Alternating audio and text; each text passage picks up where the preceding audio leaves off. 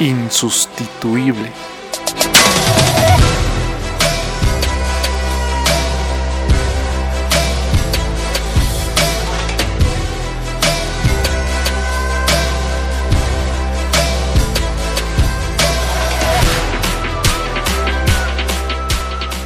Bienvenidos al podcast de Insustituible, el podcast diseñado para personas que están dispuestas a sobresalir del montón. Personas que desean esforzarse, desean correr una milla extra. Personas que desean ir más allá de sus posibilidades. Yo soy Sergio Vasco y el día de hoy estoy compartiendo una entrevista que tuvimos con Javier Iturrate. Durante más de 15 años ha hecho de la palabra perseverancia su estilo de vida. Ha tenido éxitos de la noche a la mañana, pero le costaron 10 años de sueños y trabajo duro poder lograrlos. Ante 100 puertas cerradas, no se ha cansado de tocar una puerta más con el objetivo de hacer crecer la ciudad en la que. Yo lo conocí personalmente hace unos 8 años en un espacio donde el liderazgo se desarrolla literalmente en la calle, cuando él era quien lideraba una barra brava del equipo más grande de Bolivia. En la entrevista nos cuenta cómo ha desarrollado sus emprendimientos desde cero, cómo todos los días compite consigo mismo, compite por la excelencia y para brindar un mejor producto y servicio a sus clientes. Espero disfrutes este episodio tanto como yo disfruté la entrevista y te motive a construir tu propio futuro, a ser insustituible.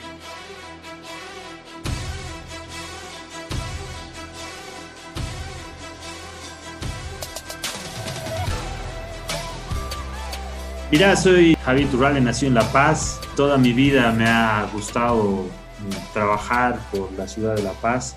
Desde chico yo siempre he pensado en, generar industrias y hacer cosas acá, ¿no? Por supuesto, cuando eres niño no, no ubicas muchas cosas de cómo funciona el mundo, pero tienes ilusiones y deseos de, de trabajar. He sido fanático de algunos alcaldes a los que he podido ver también, ¿no? Me ha encantado mucho en su momento Ronald McLean, ¿no? seguía el tema del puente de las Américas, en su momento teleférico y demás.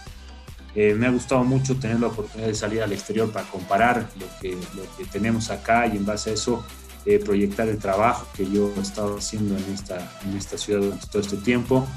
Eh, soy un emprendedor, ¿no? un emprendedor, he visto y tratado de llegar a espacios en los que podía colaborar con el desarrollo y crecimiento de la ciudad. Al principio he comenzado como entrenador personal, luego he abierto una empresa para eh, temas de fitness. Esa misma empresa se ha vuelto después representante del equipamiento de Tecnogym, después he abierto los gimnasios Espacio, primero el de Calacoto, después Sobocachi y El Alto. Después de eso, que ha sido eh, uno de los primeros éxitos, digamos, de, magnitud, si bien la representación de los equipos ha sido un éxito muy importante. Creo que el más importante en todo este tiempo ha sido los gimnasios espacio. Después de eso he empezado a ver en qué más invertir justamente para eh, ayudar al desarrollo del departamento. He visto, por ejemplo, temas de industria em, con temas de reciclaje, ¿no? Que, que, tú ya lo conoces, eh, Sergio, ¿no? Estoy con Imperianta. Es una patente de México y hay una planta que produce este impermeabilizante envasante reciclada en el CDMX, en México DF, lo que era el México DF, y hay otra acá, que la tenemos en el Departamento de La Paz, entre la frontera del Alto y, y Viacha, que, que estamos produciendo. Eh, lamentablemente hemos comenzado en junio del año pasado, así que nos ha tocado problemas políticos, todo lo que podía haber, pero es eh, tan bueno el producto y nos está yendo bastante bien dentro del contexto que hay ahora, entonces estamos pudiendo sobrevivir a pesar de ser una empresa totalmente nueva. Después me he metido en el tema de la construcción. No me ha ido muy bien por el tema de la burocracia y la corrupción en la alcaldía municipal, que es muy importante, igual que las personas lo, lo, sepan, porque obviamente tienes que saber hacia dónde apuntar en tus negocios inicialmente. Y em, después he estado trabajando con una patente muy interesante para producir diésel y gasolina en base a llanta reciclada, plástico reciclado y aceite reciclado, que ya lo hemos probado acá en Bolivia, pero lo hemos probado en junio del año pasado y con todas las cosas que han pasado es medio complicado. Eh, tenemos una normativa que monopoliza eh, la distribución del diésel, la gasolina, por ejemplo, eh, al Estado. Entonces, si nosotros no tenemos un permiso del Estado, no, generamos un contrato con el Estado, nosotros no podemos producir el diésel y la gasolina, aquí en Bolivia, versus que no he podido viajar por temas de la pandemia porque se suspendió el vuelo que tenía que viajar el año pasado en diciembre. Paraguay, por ejemplo, donde hemos estado viendo cómo nosotros manejamos la patente, allá sí podemos poner una planta sin necesidad de tener permiso del gobierno y podemos poner la planta para empezar a vender, por ejemplo, este diésel directamente a empresas de transporte, constructoras, mineras o, la empresa que quiera, obviamente, tener nuestro diésel.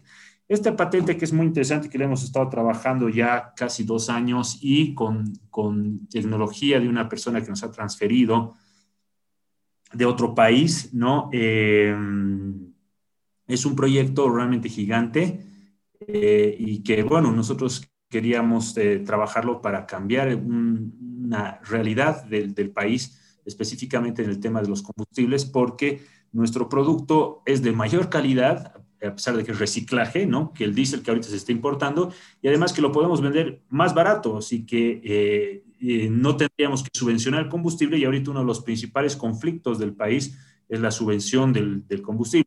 Entonces, bueno, este, yo sé que es un ingreso bastante amplio, pero ¿por qué he hablado de todo esto? Porque sinceramente lo que a mí siempre me ha gustado como, como persona, como individuo, es generar eh, proyectos que hagan y marquen la diferencia en cada uno de los sectores.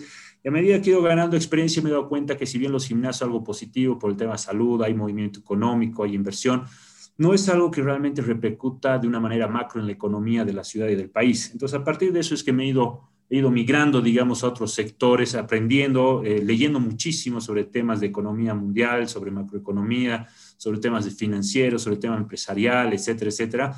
Eh, historia, obviamente, de La Paz, de historia económica, historia, historia de desarrollo urbano de La Paz, etcétera, Y a partir de eso me he dado cuenta que necesitamos algo mucho más grande para lograr ese impacto que tanto uno desea, digamos, eh, como promotor, digamos, de, y amante de una ciudad y de un país, ¿no? Y en este caso, las últimas empresas sí definitivamente pueden lograr un impacto. Lamentablemente no nos ha acompañado el, el, mundo, ¿no? Por todo lo que ha sucedido, pero con estas empresas nosotros vamos a eh, tener la capacidad no solamente de exportar, sino de generar eh, la apertura de nuevas empresas en base a estas en otros países, lo que va a significar generar mayor flujo de eh, capitales y de efectivo hacia nuestro país, obviamente de divisas también y eso a su vez repercute en el crecimiento eh, general para todos, ¿no? Qué bueno lo que nos cuentas, Javi, me gusta porque has ido yendo de un lugar a otro, has estado en diferentes industrias, como tú dices, con el enfoque de aportar a, a lo macro, aportar no solamente tal vez al departamento, que era uno de nuestros primeros objetivos, después ya fue Bolivia,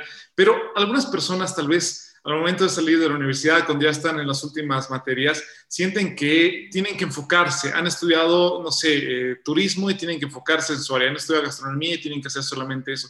¿Cómo has manejado tú esos cambios? ¿Cómo has manejado tú el hecho de ir, eh, no sé, aprendiendo poco a poco para llegar a donde estás en este momento? Mi motor siempre ha sido la paz, ¿no? Siempre ha sido el desarrollo de la paz, el desarrollo de Bolivia. Entonces, me he enfocado en lo que, en lo que me gustaba en, un inicio, que era el tema deportivo, ¿no? Y uh, ahí he aprendido mucho, he aprendido mucho de, administración, de marketing, de ventas, he aprendido obviamente en cancha todo lo que tienes que aprender eh, y lo que significa además manejo de impuestos, equipos, contadores, ¿no? Eh, problemas eh, legales, etcétera, etcétera, inclusive robos, ¿no? Porque he sufrido robos a medida que ido creciendo, he sufrido robos de los empleados eh, inclusive hasta de clientes, ¿no? Entonces, todo eso te da, te da una experiencia y a partir de esa experiencia, obviamente, tú empiezas a buscar otro tipo de rutas y de caminos para lograr el objetivo. Si bien yo me basaba al inicio en algo que me gustaba, que era el tema del fitness, lo que a mí siempre me ha apasionado ha sido la paz y ha sido, ha sido Bolivia, digamos, ¿no? el tratar de generar ese desarrollo que lo llevamos creo que dentro todos, ¿no? Los emprendedores, todos los que producimos y demás, el tratar de aportar al desarrollo de nuestro, de nuestro país, ¿no? Entonces, ese, esa energía es la que me ha empezado a ayudar con la experiencia que ya había ganado a buscar otros espacios en los que yo pueda generar mayor impacto, obviamente, en el desarrollo de la economía de la ciudad y del país. Y es así que he ido viendo todos estos aspectos. Por ejemplo, la planta de, eh, te, comento, ¿no? He estado cinco años tras la representación de Tecnogym. He tardado dos años en abrir mi primera empresa, cinco años en la representación. He tardado ocho años en abrir el gimnasio espacio. No, o sea, no es fácil. Ha sido trabajo, trabajo año tras año, ver inversores, aprender, ir a tomar cursos de fitness management, o sea, capacitar en, en varios sectores, tener experiencia con el mismo servicio porque yo estaba en el área. Y después he tardado tres años en abrir la planta de impermeabilizantes, o sea, tampoco ha sido de la noche a la mañana tomar contacto con la persona, convencer de que invierta aquí en La Paz, ¿no? O de que nos dé la, la, la, patente para invertir aquí en La Paz, porque a partir de aquí nosotros hemos firmado para poder exportar a Perú, para poder exportar a Paraguay, para poder exportar a Chile, ¿no?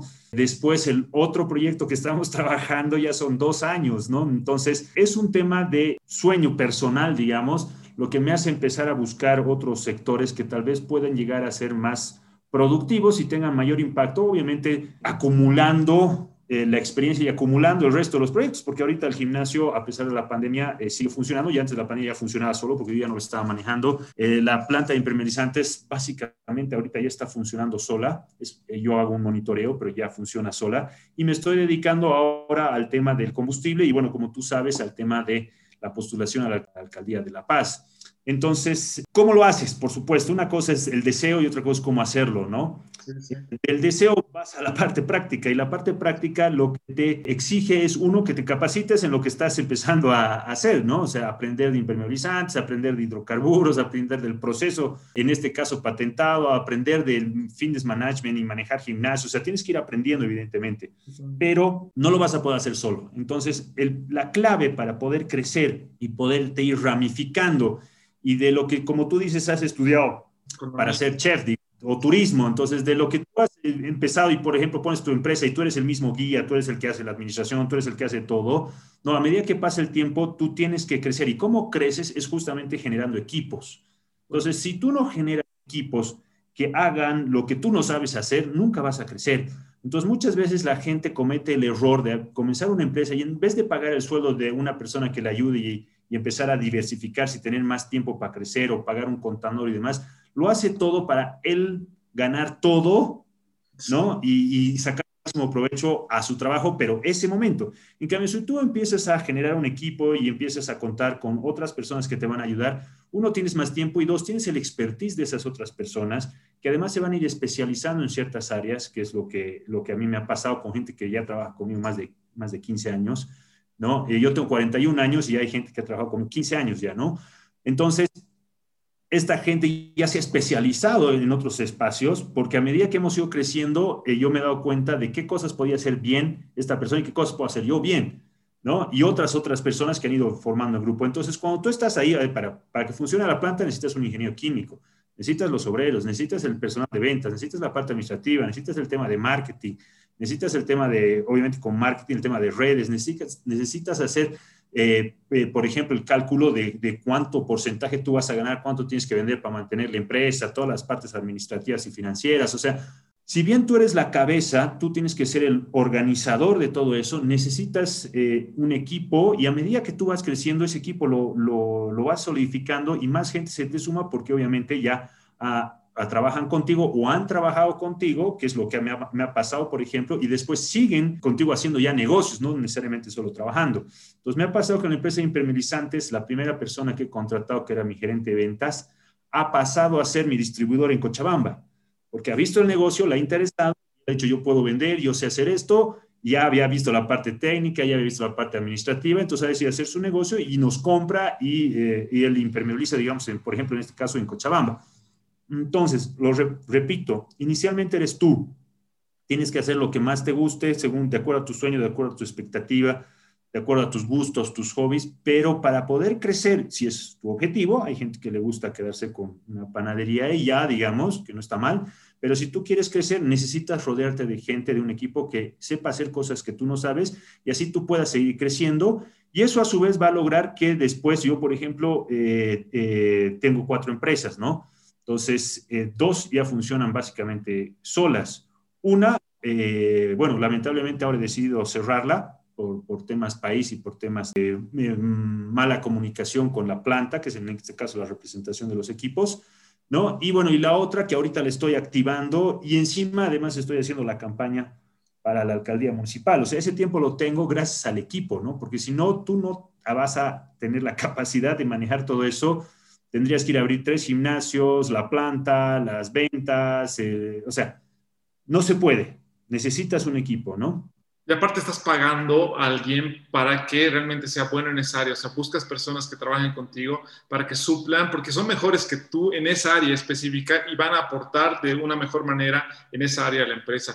Y Javier, ¿con cuántos trabajadores estás en este momento en todas las empresas, todo lo que tienes? Mira, ahorita tenemos, déjame ver, hay unos que tienen muchos más, otros que tienen muchos menos. Lamentablemente hemos tenido que reducir personal, por supuesto. Debo tener ahorita por lo menos unos, entre todas, unos... Eh, 80 trabajadores, de 70 a 80 personas que están trabajando conmigo. Hasta hace, antes de la pandemia eran como unas 90, 95 personas que estaban trabajando. ¿Y con cuántas has comenzado? ¿Tu primer equipo? ¿cuánto, ¿Cuántas personas eran? ¿Cómo ha sido ese, desarrollo de tu Cuando yo, yo he empezado con la empresa era yo. no, eh, después de unos meses eh, invité a una persona a trabajar conmigo, que es la que está trabajando conmigo ya 15 años, y éramos dos después fuimos tres, ¿no? Y después nos mantuvimos un buen tiempo así hasta que abrimos los gimnasios. con el primer gimnasio, de eso saltó, porque en el gimnasio teníamos como 24 personas que trabajaban con nosotros. Entonces, imagínate ya tres gimnasios, o sea, si bien había gente que nos servía para ambos gimnasios, eso ya se disparó y llegó a ser como unas setenta y tantas personas. Lo de la planta no es, mucha, no es mucho personal, eh, son como 12 personas, entonces ahí ya se suma. En la importadora eh, estaba trabajando conmigo dos personas más, ¿no? Y en el tema de diésel, que todavía no está funcionando del todo, no somos mucho. En realidad, ahorita somos los socios los que estamos trabajando ahí, apalancando la empresa, porque al principio tiene que ser eso, ¿no? Tú tienes que dedicarle tiempo hasta que las cosas funcionen y de ahí contratas gente para que siga haciendo eh, tu trabajo y obviamente lo que tú dices, teniendo eh, la experiencia y la expertise que tú no tienes, porque si no, imagínate, yo estoy en hidrocarburos, nada de, de carburífero, obviamente ahora sí bastante, pero de una manera muy superficial, comprendo todo lo que estoy haciendo, pero no voy a poderme ir al lado específicamente químico, digamos, como lo hace un ingeniero de hidrocarburos, digamos, ¿no? Entonces necesitas gente eh, capacitada, necesitas gente que eh, pueda hacer, eh, reiterando lo que tú has dicho también, ¿no? Que haga, perdón, lo que tú no haces, digamos, ¿no? Porque si no, no funcionaría, ¿no? Totalmente cierto, Javi. Y a veces, igual, hablabas hace un momento sobre los éxitos que has tenido, tal vez algunos dicen de la noche a la mañana, espacio apareció y fue un éxito, pero tú nos decías igual, que, ha tenido que hacer un trabajo de muchos años. ¿Cómo ha sido esos años? ¿Cuáles han sido los retos que has tenido? Tal vez en, espacio que es lo más conocido por el nombre, porque está en varios lugares, si nos puedes contar un poco sobre eso. Sí, mira, yo abrí mi empresa y, cuando era entrenador eh, eh, trabajaba de 6 de la mañana a 2 de la tarde y de 3 de la tarde a 10 de la noche me dedicaba a mi empresa. ¿no? Eso era el inicio. Y después de dos años de haberla estado empujando así, eh, decidí ya dedicarme 100% a la empresa, dejé de trabajar como entrenador personal y comencé con la empresa que ahora es Dream Body, que ha sido la que ha representado, porque hasta diciembre del año pasado ha representado equipamientos Tecnogym. Como te dije, hay algunos aspectos país y algunos temas que he decidido ya eh, eh, del, extranjero dejar de representarla y dedicarme a otras cosas, ¿no? Ponerle energía en otros aspectos. Pero bueno, el hecho es que esta empresa, eh, yo le tenía mucha fe, tenía una visión de la empresa muy interesante, pero era mucho trabajo para tener muy poco margen. Entonces, ahí yo dije, y además que dependía de la buena voluntad de los clubes y de los gimnasios de abrirme sus puertas. Y lamentablemente no tuvieron la voluntad, o sea, todos me cerraron la puerta, pero literalmente todos me cerraron las puertas. ¿no? O sea, eh, entonces lo que yo hice, a partir de ahí dije, bueno, me cierran las puertas, no me están dejando crecer porque yo necesitaba que mis entrenadores, la gente que yo había preparado, que era lo que yo quería hacer, den entrenamiento personal en esos lugares y yo irlos capacitando constantemente para que sean como una especie de entrenados personales top yo manejar la empresa y, tener un porcentaje de todos esos entrenadores, digamos, ¿no? Y con ese porcentaje, por supuesto, como empresa también reinvertir en ellos y así sucesivamente. La idea era bastante interesante para haber sido primeriza, digamos, ¿no?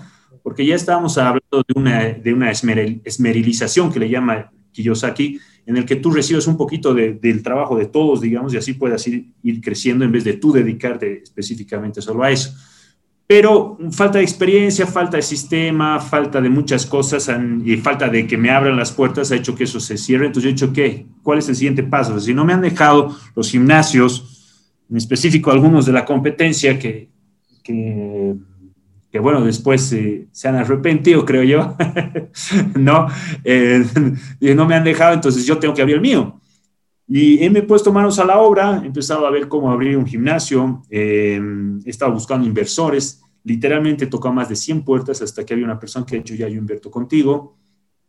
esta persona que invirtió conmigo me dejó después a medias, me dejó con la casa demolida, me dejó con la compra de las máquinas a mitad pagada, o sea, fue todo un despelote. Y tuve que buscar otra persona que invirtió y con eso pudimos seguir adelante. Y por eso te digo, o sea, han sido básicamente ocho años de trabajo proyectando el gimnasio, más o menos unos cinco, y tres años peleando ya para abrirlo. Y bueno, yo en ese entonces ganaba 2.500 bolivianos, así que te imaginarás que yo no podía poner dinero para abrir ese gimnasio, porque el gimnasio Espacio de Calacota tiene una inversión más o menos de 750 mil dólares. Entonces, el ahínco y empuje que yo he tenido para los inversores y demás, más el hecho de que yo logré ya después de cinco años de, insistir, lograr la representación de Tenogym, con eso ya, eh, con algunas ventas ya de equipamiento, pude apalancar una parte yo, eh, pequeña, pero y el resto con, socios lo, lo, logramos levantar. Y bueno, y el resto de la historia creo que ya se conoce es uno de los gimnasios más importantes de la ciudad. Y después ya vino el de Sopocachi, ya vino el del Alto, el resto ya es historia, ya después aprendí muchísimas otras cosas más y ahora estoy donde, donde estoy, ¿no? Son 15 años de trabajo ya desde que he comenzado y desde que he abierto mi primera empresa, ¿no?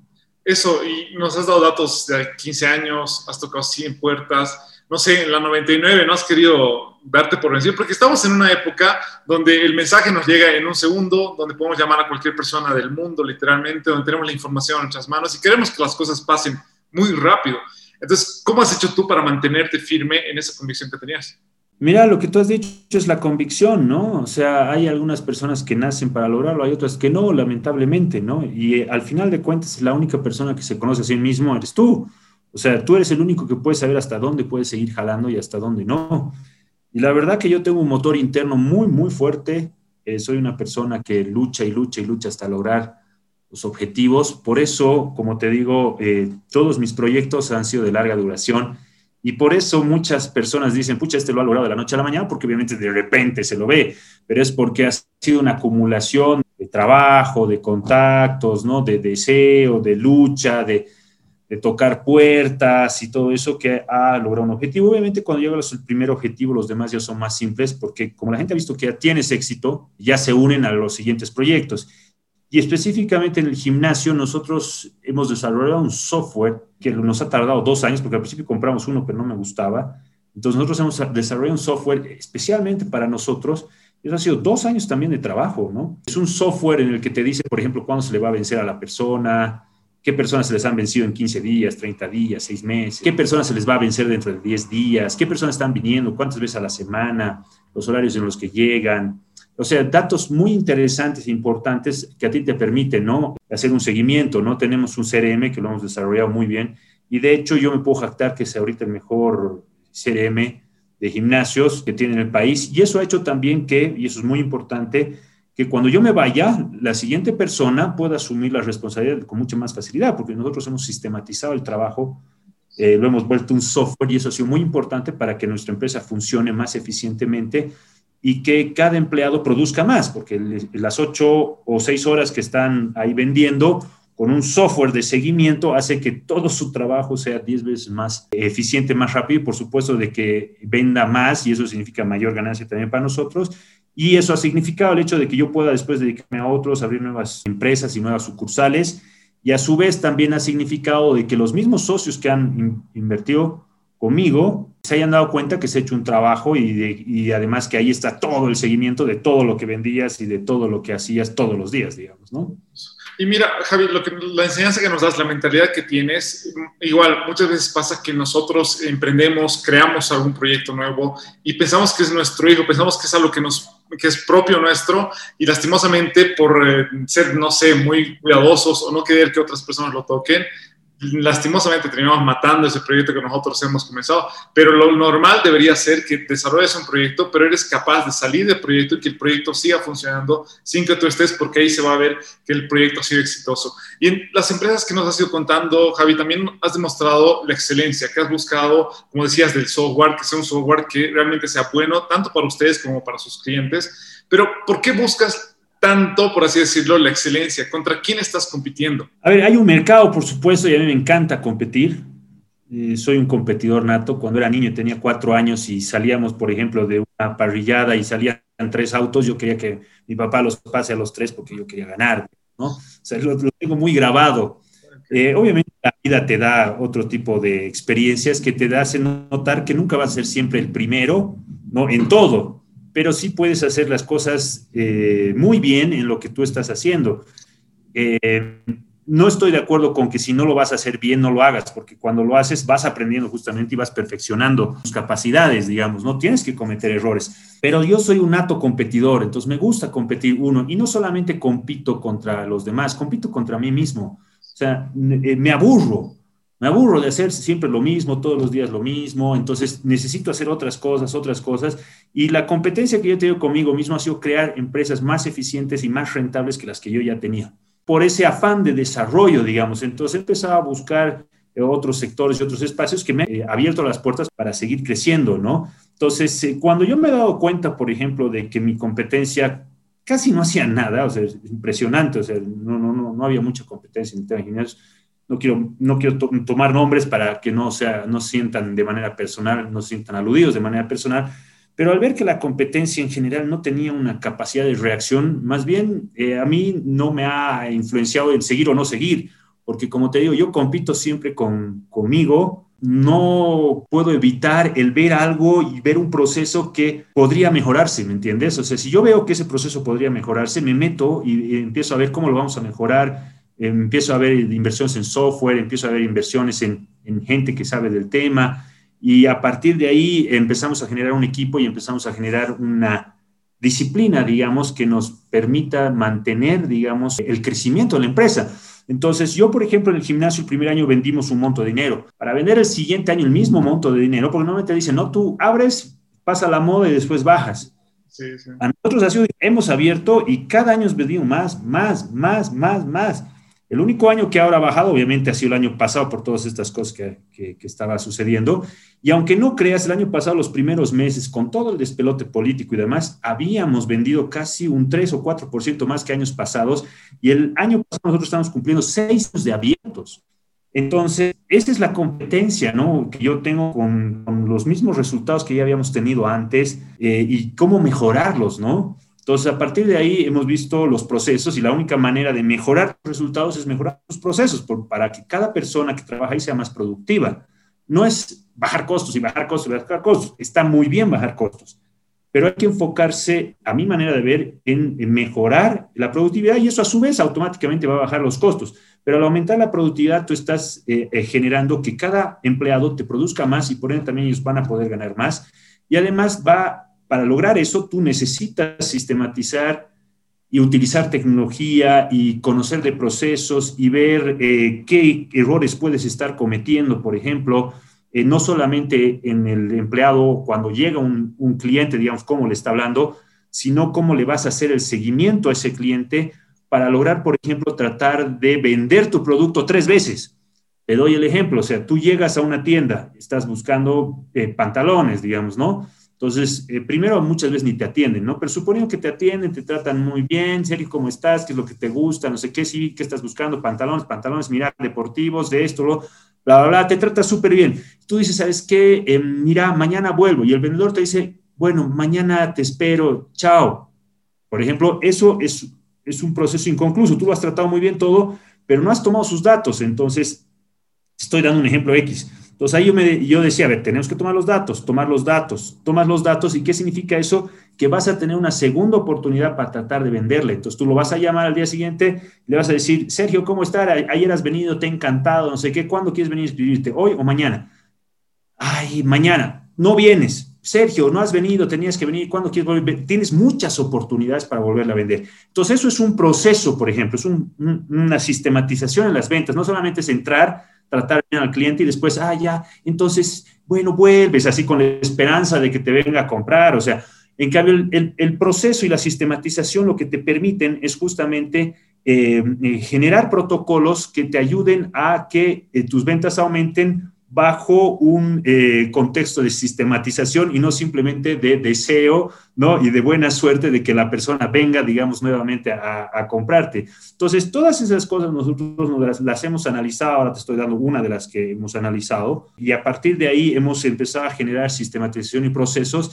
Y además, un punto importante que no había tocado antes es que hemos traído gente del extranjero que son especialistas en estas cosas. Entonces, nosotros mismos nos hemos capacitado, cuando hemos visto que ya habíamos llegado a nuestro pico, digamos, de capacidad, es lo que contratar gente que sabe más que tú, contratar gente que ha tenido otro tipo de experiencias, contratar gente que se dedica a la investigación de las ventas y el marketing.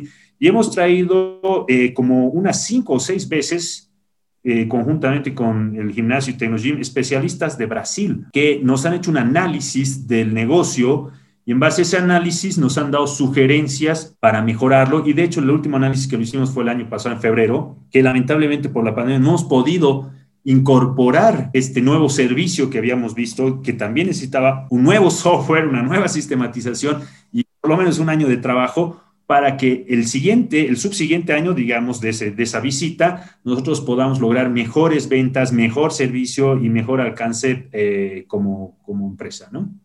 Javi, tienes una mentalidad que la has ido desarrollando durante todo este tiempo, en la cual hablas sobre el crecimiento, sobre no dejarse. Incluso nos dices que desde muy niño eras muy competitivo, pero algunos autores afirman que eres el promedio de las 10 personas con las que te rodeas, tus amigos, tus papás. ¿Quién crees que te ha formado esa mentalidad? ¿Quiénes son tus mejores amigos o de quién aprendes más? Mira, el que más ha influenciado en mi mente ha sido mi papá. Mi papá es un tipo muy competitivo, es muy trabajador, muy leal, eh, muy nacionalista, si vale el término, muy paseño. Eh, él me ha, él me ha eh, mostrado todo lo que mi abuelo había hecho, mi bisabuelo había hecho por esta ciudad. Entonces yo creo que el que más me influenció ha sido él y toda la larga data de familia que, que inculcó generación tras generación esto, ¿no? Entonces, em, por ejemplo, yo te digo, eh, he tenido una bella, bella sorpresa cuando yo estaba leyendo La Guerra Federal y el temible Vilca, ¿no? Porque como te digo, yo he, leído mucho sobre el tema de la historia de la paz para saber, además, porque me gusta, y dos, para saber qué invertir, cómo era la ciudad, cómo crecí, cómo ha crecido, etcétera, etcétera, ¿no? Qué negocios pueden funcionar acá.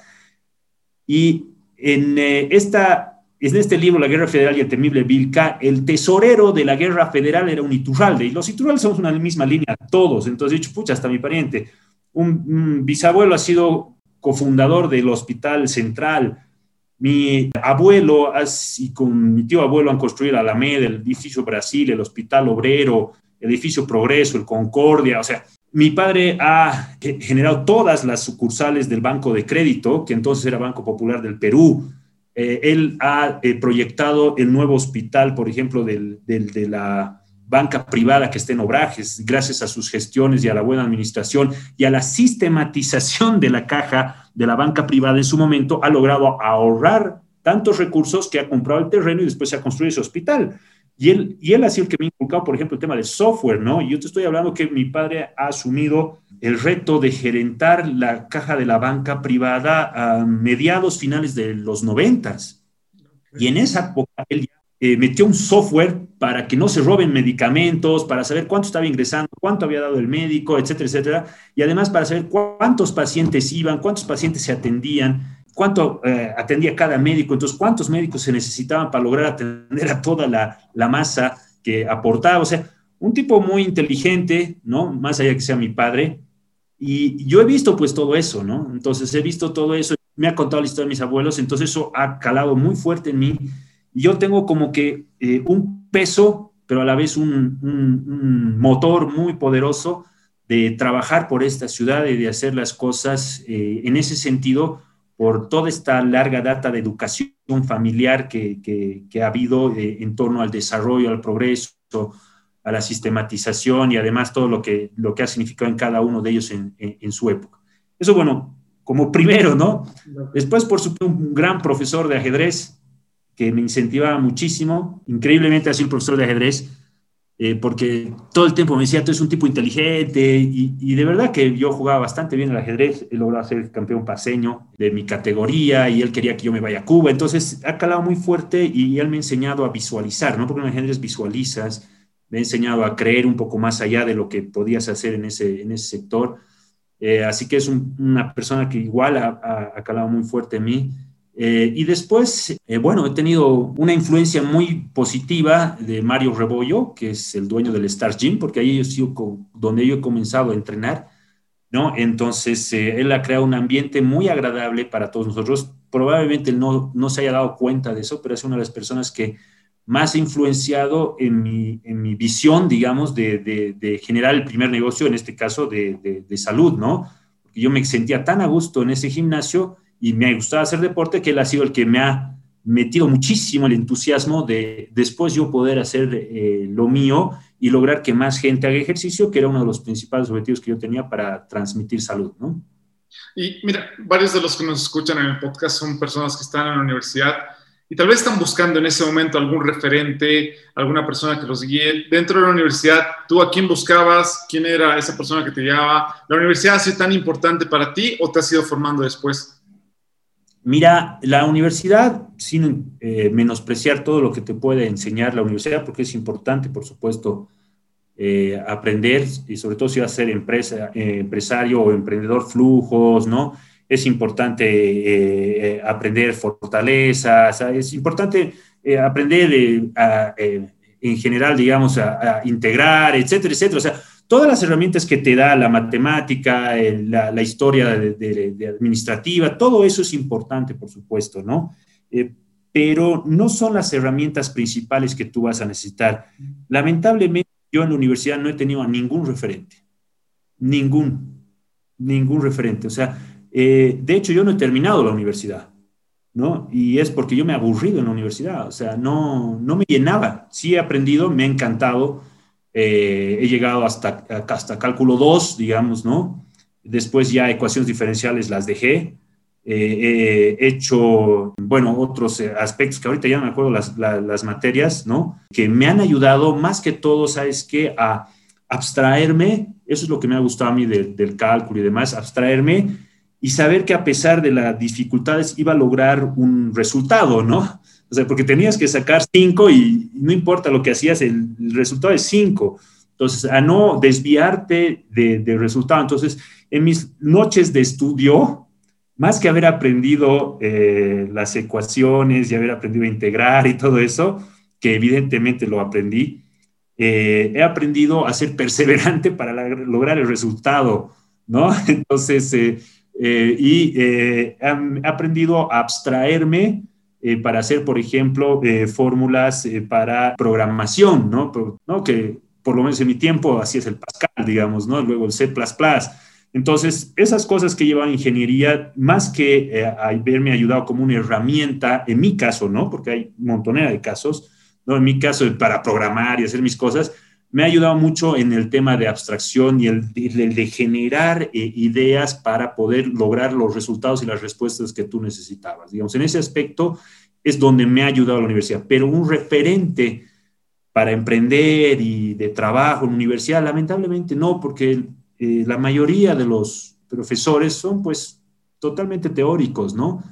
Que son importantes porque si no haces teoría para ser ingeniero civil se te va a caer el edificio. Pero en el caso específico del emprendedurismo, em, no son un referente, ¿no? Claro, pero me gusta lo que dices, que en cada lugar, eh, durante toda la entrevista nos has contado que en cada lugar has tenido algo de donde has aprendido. Tal vez no, era el lugar específico para ti o un lugar que estabas en tu zona de confort, pero sí has aprendido algo. Incluso cuando nos hemos conocido, eh, liderabas una barra del, Club Bolívar y creo que eso incluso te hace este tipo de de liderazgo, de desarrollo personal. Sí. Te iba a preguntar, justo una pregunta relacionada con eso, ¿qué significa para ti el Bolívar? Mira, un tiempo ha significado mi vida, ¿no? Alma, vida y corazón, pero ahora ya más adulto, digamos, más maduro, eh, para mí es un referente paseño, ¿me entiendes? Es un orgullo, es un, es un símbolo. Es un símbolo que también te incentiva a trabajar, porque eh, yo digo, como bolivarista, tengo que aportar, porque para mí es un orgullo el que se hagamos campeones, eh, sería un tremendo orgullo que seamos campeones de la Libertadores, ¿no? Entonces, eh, sí, el Bolívar es una etapa, y ha sido una etapa muy, muy importante en mi vida, y de hecho que si después llegara un momento en que de mí dependiera, por ejemplo, para alzarlo, por supuesto que me metería de nuevo, ya no en la barra, ¿no? Ya es otro tema he disfrutado muchísimo, he aprendido muchísimo, he hecho calle con la barra, ¿no? Eh, en muchos aspectos, eh, y eso es muy importante igual. Eh, he tratado con gente que probablemente si no hubiera tenido esa vida nunca lo hubiera conocido, así que me ha mostrado 10.000 otras realidades. He podido viajar a diferentes ciudades en bus, así que he cruzado pueblos, he conocido el país, ¿no? además que donde llegaba era perseguido, ¿no? Ni siquiera llegaba a disfrutar la ciudad entonces, lo he vivido en un contexto totalmente diferente que, que, como tú dices, me ha enseñado muchísimo igual. Y, de hecho le agradezco muchísimo al Bolívar porque ha formado parte de una gran etapa de, mi vida y le tengo, por supuesto, muchísimo cariño, ¿no? Muchísimo cariño. Para mí, eh, ¿qué te digo? Después de La Paz, ¿no? Por supuesto, obviamente mi familia está antes de eso, tú lo, sabes muy bien, yo soy padre y todo, pero más allá, digamos, del tema ya personal de, hobbies, ilusiones y deseos, después de La Paz está el Bolívar. Qué lindo eso. Javi, una de las últimas preguntas que te hago, ¿cómo se gana en la vida? Mira, yo creo que la principal fortaleza que cualquier persona tiene que tener para lograr éxitos, ¿no? Eh, que a veces son duraderos, a veces no. Por ejemplo, esto de la pandemia, nadie lo ha visualizado, ¿no? No, nadie tiene la visión de que iba a suceder. Pero más allá de esos contextos de que te pueden hacer que eso no perdure o perdure, eh, los éxitos que yo he logrado ha sido perseverando. O sea, la principal palabra que tú tienes que llevar en la cabeza para lograr éxito o éxitos es perseverar. Después, obviamente, de la perseveración viene innovación, viene análisis, vienen, porque cuando tú perseveras, automáticamente buscas soluciones. Entonces, para encontrar soluciones empiezas a innovar, empiezas a investigar, empiezas a leer, empiezas a hacer todo lo que tienes que hacer para lograr el resultado. Pero si tú no perseveras, no vas a abrir un libro, no vas a investigar, no vas a buscar soluciones, no vas a hacer absolutamente nada. Y ahí yo te quiero contar una historia que me ha marcado en uno de los libros que he leído. Habla de los temas de los vikingos, que ahorita por la serie está bien de moda, ¿no? Entonces, uno de los comandantes vikingos que estaba sentado ahí en el gran salón, ¿no? Compartiendo después de una victoria. Todos se preguntaban cómo tenía tanto éxito, ¿no? Entonces le, preguntan, ¿y, cómo es que tú tienes tanto éxito? Es como que no has perdido hasta ahora ni una sola, ni una sola guerra, porque batallas las pierdes, ¿no? Pero ni una sola guerra, al final siempre ganaba. El tipo les dice, lo que pasa es que cuando yo llego al lugar, porque los vikingos se movían en barcos, ¿no? Hago que mi gente baje y quemo los barcos los quemo. Porque ahí saben que no hay retorno, es matar o morir. Entonces, cuando tú estás decidido a lograr las cosas, te arriesgas. Y, ahí viene la perseverancia, o sea, perseveras, perseveras, perseveras, perseveras y perseveras y perseveras, perseveras hasta lograrlo, ¿no? A mí, por ejemplo, con toda esta burocracia y corrupción de la alcaldía, tres años no me han entregado papeles. Y por supuesto yo no he pagado para para que me los entreguen. O me he negado rotundamente. Son tres años que yo sigo peleando eh, y, a pesar de que me ha causado muchos problemas financieros por el tema de, los préstamos que me, he hecho y obviamente todo lo que estoy pagando, y más con la pandemia y todo lo que ha pasado, eh, son tres años y he terminado ya el tema, he terminado vendiendo todos los departamentos sin papeles, los he tenido que rematar, pero son tres años que he perseverado y he acabado el edificio a pesar de todos los conflictos que me ha causado todo este tema de la burocracia y la corrupción que tiene. Entonces, eh, si tú no tienes la perseverancia, ¿qué vas a hacer? Vas a terminar eh, suicidándote, vas a terminar eh, dejando el edificio a medio construir y dejando a las personas que han pagado parte de la vivienda o el inicio sin vivienda, que muchas veces ha pasado. vas a terminar el edificio de muy mala calidad, lo que yo no he hecho, ¿no? Para ahorrar. Eh, y al final de cuentas, em, no vas a salir del problema, simplemente lo vas a ver ocultado y tarde o temprano ese problema va a salir. Entonces, en mi caso son tres años que no me han dado papeles, pero tres años que he perseverado y que he seguido luchando, que ahora eh, a pesar de pandemias y todo, estoy cerrando, digamos, ese, ese, ese tema de manera sana, porque yo no he pagado un solo peso. Perdón, a estos sinvergüenzas. ¿No? Perseverar. La palabra es perseverar, buscar soluciones. Si no sabes cómo he buscado soluciones por el tema financiero, porque he tomado una deuda bastante significativa para poder construir el edificio, ¿no? Entonces, he bicicleteado como nunca en mi vida. Tenía una situación financiera bastante complicada por ese tema de los préstamos, eh, pero al final he logrado salir en varias oportunidades generando ideas financieras en este caso para poder salir del problema en el que había, me, había metido por este tipo de inversión con el tema que ya te comenté de los papeles, ¿no? Entonces, no es que nunca vas a tomar, vas a encontrar problemas, eh, no es que todo siempre sale rápido, como tú dices. Entonces, la clave acá es perseverar. Si perseveras, encuentras. Y perseverar, igual decías, es buscar soluciones, es estar ahí siempre pensando qué es lo que puedo hacer, tal vez qué es lo que me ha salido mal y vas a eso seguir aprendiendo. ¿Qué proyectos tienes para el futuro, Javi?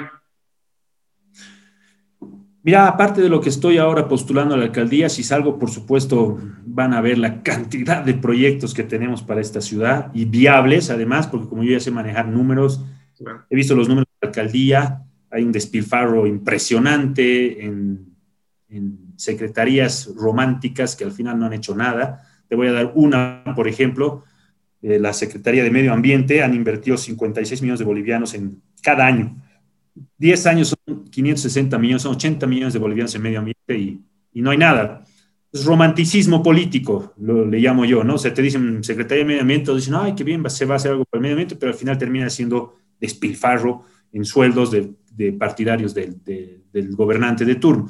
Entonces, trabajando en ese aspecto, hay, digamos, dinero como para hacer eh, cosas muy interesantes eh, y si realmente lo logramos centrar, se, va a hacer un trabajo, vas a ver espectacular en tema de infraestructura, en tema de redireccionar recursos realmente a, la gente, eh, temas sociales, pero que van ligados al tema de desarrollo económico al mismo tiempo, para que el dinero de la gente que está poniendo impuestos vaya a ayudar a la gente, pero esa misma gente, al ser ayudada, automáticamente, económicamente, devuelva el flujo efectivo hacia los que están también pagando impuestos para que se genere, digamos, un, un ciclo, digamos, de social y económico al mismo tiempo y que no sea solamente de despilfarro en nombre de lo social.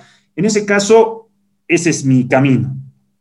En el caso de que salga como, como alcalde, eh, estoy yendo a montar empresas a Paraguay, estoy haciendo la apertura de las mismas empresas que tengo acá, allá, porque allá hay 10% de impuestos a IVA, 10% de IUE, eh, te liberan de impuestos a las importaciones por 10 años, eh, tengo libre mercado con el tema del combustible, o sea, tengo todo listo y preparado para poder ir a, generar plata y ahorita, más allá de ponerlo o no en el país, es el hecho de que si tú sigues en el país y el país no se levanta, vas a sobrevivir y igual no vas a ayudar a nadie.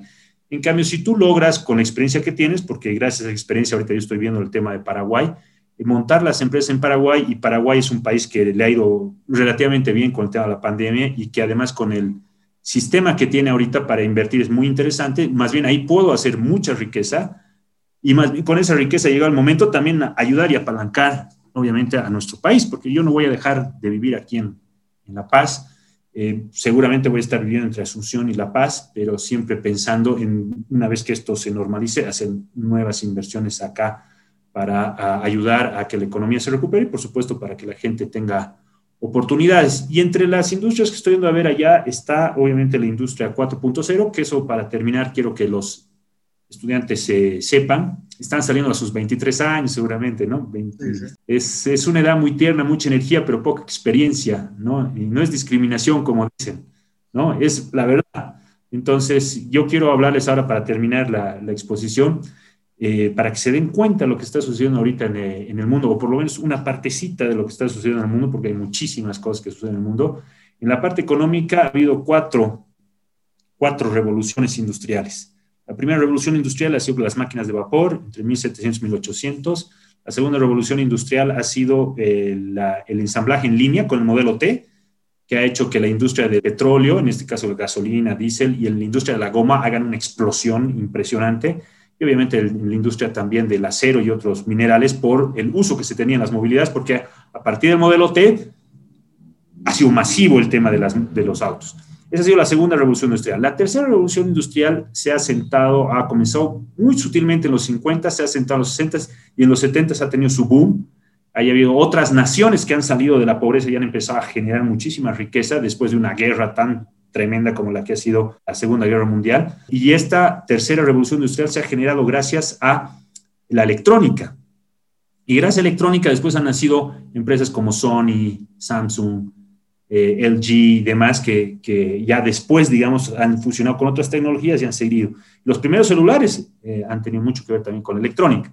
Y la década pasada, porque estamos en 2021, entre 2010 y 2020 ha empezado la cuarta revolución industrial. ¿Por qué es importante saber esto? Porque cada revolución industrial significa un proceso de crecimiento exponencial en esas áreas. Entonces, nosotros nos tenemos que enfocar nuestra capacidad de emprender hacia esas áreas de una u otra manera, no necesariamente específicamente en esa área. Tú puedes ser un proveedor también o puedes estar alrededor de, esa industria para poder seguir eh, creciendo, ¿no? Eh, no importa que proveas un tornillo mientras lo proveas a esa industria que está creciendo, digamos, ¿no? Entonces, la cuarta revolución industrial bien tiene que ver con la automatización. Por favor, busquen para el tema de emprendimientos Industria 4.0, justamente 4.0 porque la cuarta revolución industrial, eh, hay eh, todo el tema de la automatización y robótica y todo el tema de la tecnología de la nube que ahorita está permitiendo, obviamente, que existan empresas como Amazon, Google, Facebook, Apple y otras, obviamente, que gracias a esa tecnología pueden existir y que son los nuevos magnates, digamos, en este caso, y que son las empresas que más han crecido en estos años porque son parte de la cuarta revolución industrial. Entonces, Así como la segunda revolución industrial, para ser más específicos, ha apalancado otras industrias como la del petróleo y la de la goma, por el tema del ensamblaje en línea y masivo de vehículos, esta otra industria está apalancando otras cosas más. ¿no? Eh, una de las cosas que está apalancando a la que nosotros podemos entrar de manera muy fácil y muy simple es el comercio. Porque nosotros podemos utilizar estas plataformas para poder unirnos a este boom de, la industria 4.0. Entonces es muy importante que los que están emprendiendo no solamente se, digamos, lo que tú decías, ¿no? Si se van a dedicar a, a ser chefs, digamos, ver cómo utilizar esta tecnología para que obviamente eh, eh mucho más, ¿no? Y crezcan muchísimo más y puedan llegar a más, más lugares e internacionalizar su negocio.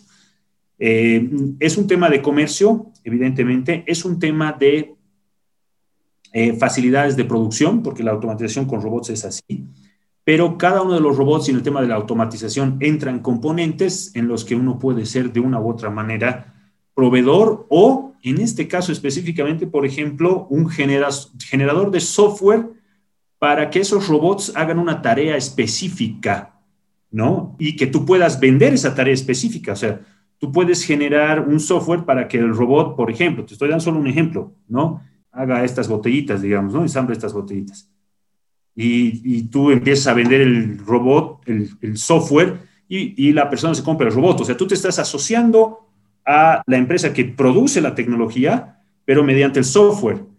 Entonces, ese robot no está preparado para hacer ese manejo. Sí está preparado para que tú lo programes para como tú quieres hacerlo, pero el conocimiento para programar ese robot lo puedes desarrollar tú, por ejemplo. Eh, es una industria relativamente barata comparativamente a la otra porque es una industria pesada, es una industria tecnológica que está en la nube y, que tú puedes utilizar todo el resto para poder generar eh, lo tuyo. El tema de las plataformas, eh, cuando le das en el clavo, muy interesante. Tenemos una Yaigo, por ejemplo, que ha sido desarrollada acá, que es de delivery, que ya está en diferentes países. Por ejemplo, esa es una tecnología 4.0 gracias a, a los smartphones y demás. Y es una empresa que está valorada, si no me equivoco, lo que he leído muy superficialmente, ya en 20 millones de dólares. O sea, y para nuestro contexto es muy interesante. Entonces, no solamente en el lado del delivery, sino en general, como les digo, eh, esta industria 4.0 es la que va a apalancar los negocios en un futuro y la que va a tener mayor crecimiento, por lo menos de aquí a los siguientes 10 años más. No, tienes toda la razón, querido Javi, con todo lo que nos has dicho. Mira, nos has contado historias, nos has dicho cómo has ido desarrollando algunos de tus proyectos. Y las personas que se han quedado acá hasta el final, escuchándonos, escuchando la historia que tú tienes, son personas que están dispuestas a sobresalir en el área que les apasiona, que están dispuestas a aprender, nunca dejar de crecer. Quieren ser insustituibles. Y desde tu perspectiva, ¿cómo haces para convertirte en una persona insustituible? eh, de nacimiento ya eres insustituible, querido Sergio, porque somos como 7.500 millones de habitantes en la Tierra y los niños por nacer, los niños que nacen, todos, tú que ya estás como adulto, tenemos un código genético único. Te puedes parecer en 10.000 cosas a otras personas, pero tienes un código genético único y ese código genético único significa que hay algo que tú vas a hacer mejor que cualquiera. Arte, deporte, tecnología. Puedes ser el mejor en ensamblar la tecla P de la computadora, no importa, ¿me entiendes? Pero vas a ser el mejor en eso. Entonces, ¿quién mejor que tú para conocerte? O sea, tú eres el único que sabe en lo que eres realmente especial, porque evidentemente si tú tienes un código genético totalmente diferente a cualquier persona, no va a haber nadie, pueden haber similares, pero no va a haber nadie que se parezca a ti. Entonces, en base a hasta la misma biología y en base hasta a eh, la misma evidencia científica, eres único. Entonces, a partir de ahí, eh, tú tienes que ver lo que más te gusta y comenzar a dar el camino, porque si no andas no vas a encontrar nada, ¿no? Te vas a quedar pensando. Y en el camino, si no estás encontrando tarde o temprano, vas a llegar a algo que realmente te va a gustar. Eh, como dicen, el caminante se hace el camino al andar. Eh, y con todas las experiencias que tú vas a tener, vas a hacer un, un clic impresionante que te va a generar una expectativa y una capacidad que nunca nadie la ha tenido. Yo, por ejemplo, mi unicidad, yo te digo, la unicidad que yo he descubierto en mí, al principio yo pensé que era en el tema de deportes y demás, por eso me metí al tema de gimnasio, pero después de haber hecho empresa, me he dado cuenta que mi unicidad es una capacidad de visión y de desarrollar proyectos que pocas tienen en general, digamos, pero necesito de un equipo para desarrollarlo porque me meto en cosas que normalmente no conozco, pero que tengo la capacidad de visualizarlas y de verlas y de ver cómo las vamos a lograr, digamos, ¿no? O sea, bueno, eso es difícil de explicarlo porque es lo que uno siente, como te digo, ¿no? Entonces, eso es lo que eh, tú tienes que buscar y cada uno tiene que buscar en sí mismo.